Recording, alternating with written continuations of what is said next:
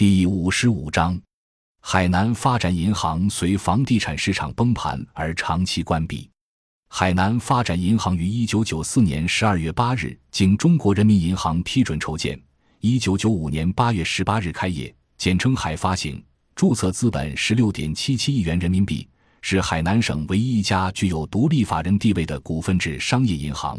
总部设在海南省海口市，由省政府控股。有包括中国北方工业总公司、中国远洋运输集团公司、北京首都国际机场等在内的四十三个股东。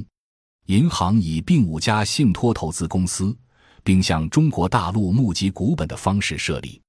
曾于一九九六年在广州和一九九八年五月在深圳设立过两家分行。海发行于一九九八年六月二十一日被中国人民银行宣布关闭。据一九九七年的。海南年鉴记载，海发行起初经营情况不错，收息率为百分之九十，没有呆滞贷款，与境外三十六家银行及其四百零三家分支行建立了代理关系，外汇资产规模达一点七亿美元。但实际上，合并后成立的海南发展银行大量进行违法违规经营，其中最严重的是向股东发放大量无合法担保的贷款。成为股东抽逃资本金的重要手段。有关资料显示，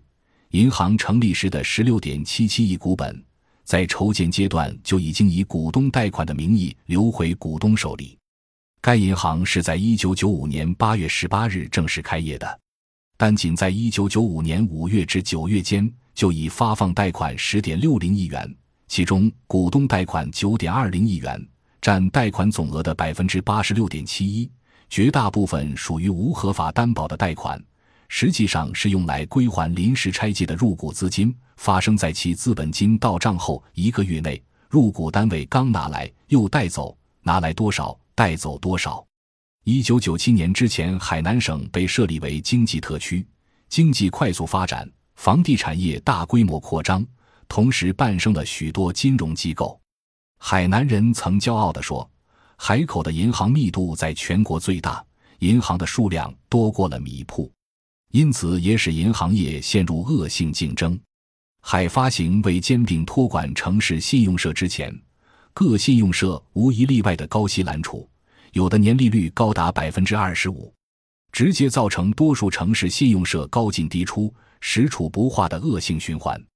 但却没有得到政府有效监控。在二十世纪九十年代后期。房地产业泡沫开始崩溃，各个信用社出现了大量的不良资产。一九九七年十二月十六日，中国人民银行宣布关闭海南省五家坏账损失总额已达二十六亿元、实质破产的信用社。因海南发展银行成立的初衷之一，就是为了挽救一些有问题的金融机构，因此其债权债务关系由海发行托管。其余二十九家海南省境内的信用社。有二十八家被并入海发行，虽然实海发行账面上实力增强，股本金增长为一百零六亿元，存款余额为四十亿元，债务为五十亿元，但由于这些信用社大多是不良资产，海发行也背上了沉重的包袱，而且兼并后的员工人数剧增为三千多人，是原来的数倍，最终使得海发行走向末路。海发行兼并信用社后的一件事，就是宣布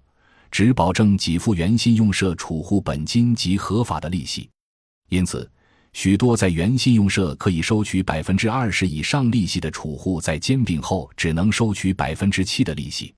一九九八年春节过后，不少定期存款到期的客户开始将本金及利息取出，转存其他银行。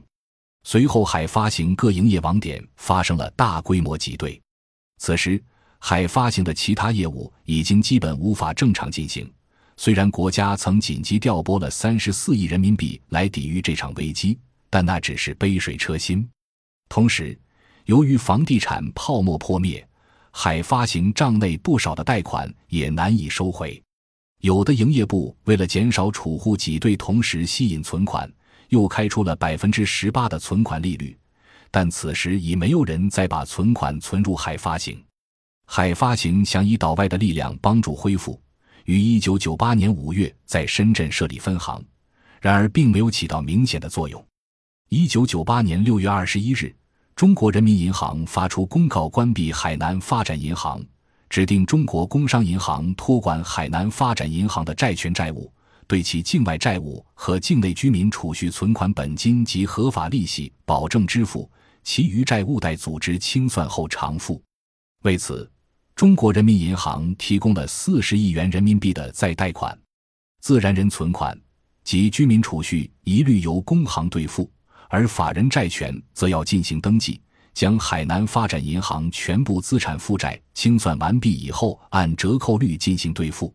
六月三十日，在原海南发展银行各网点开始了存款兑付业务。由于公众对工行的信任，大部分储户只是把存款转存工行，并没有造成大量挤兑。此后，海南金融持续弱化。银行等金融机构对贷款审查等业务活动更加审慎。海南发展银行关闭的时候，虽然符合破产的条件，但是由于国家有关规定，并没有称其为破产。之后的清算工作也与一般破产清算有所不同。由于无法处理好对公存款等历史遗留问题，海发行一直处于死而不灭的状态，既不清盘也不破产。海发行是一九四九年以后中国大陆第一家因经营管理不善而关闭的银行，也是迄今二零一一年为止唯一的由于支付危机而关闭的银行。另有元汕头市商业银行因管理不善而停业整顿长达十年之久，后重组为广东华兴银行，并于二零一一年九月八日正式开业。海南省也由此成为中国大陆唯一一个没有地方性商业银行。没有非银行金融机构和城市信用合作社，原来的一家信用合作社于二零零二年进入停业整顿的省份。两千年，中国海南改革发展研究院提出重建海发行。二零零三年，底海发行的重组方案提交给中国人民银行，该方案允许外资参股。对远海发行的债权超过一千万元人民币的股东，将采取债转股的形式，将债务转为股权。但是到目前为止，海发行仍未能重新组建协管组、托管组、清算组，仍在运转着。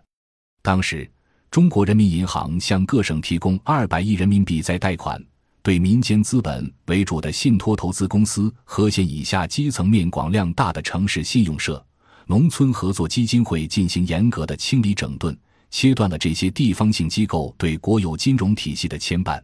然而，国有银行商业化的改革由于牵涉到的领域相当复杂，也确实存在很多不尽如人意的情况。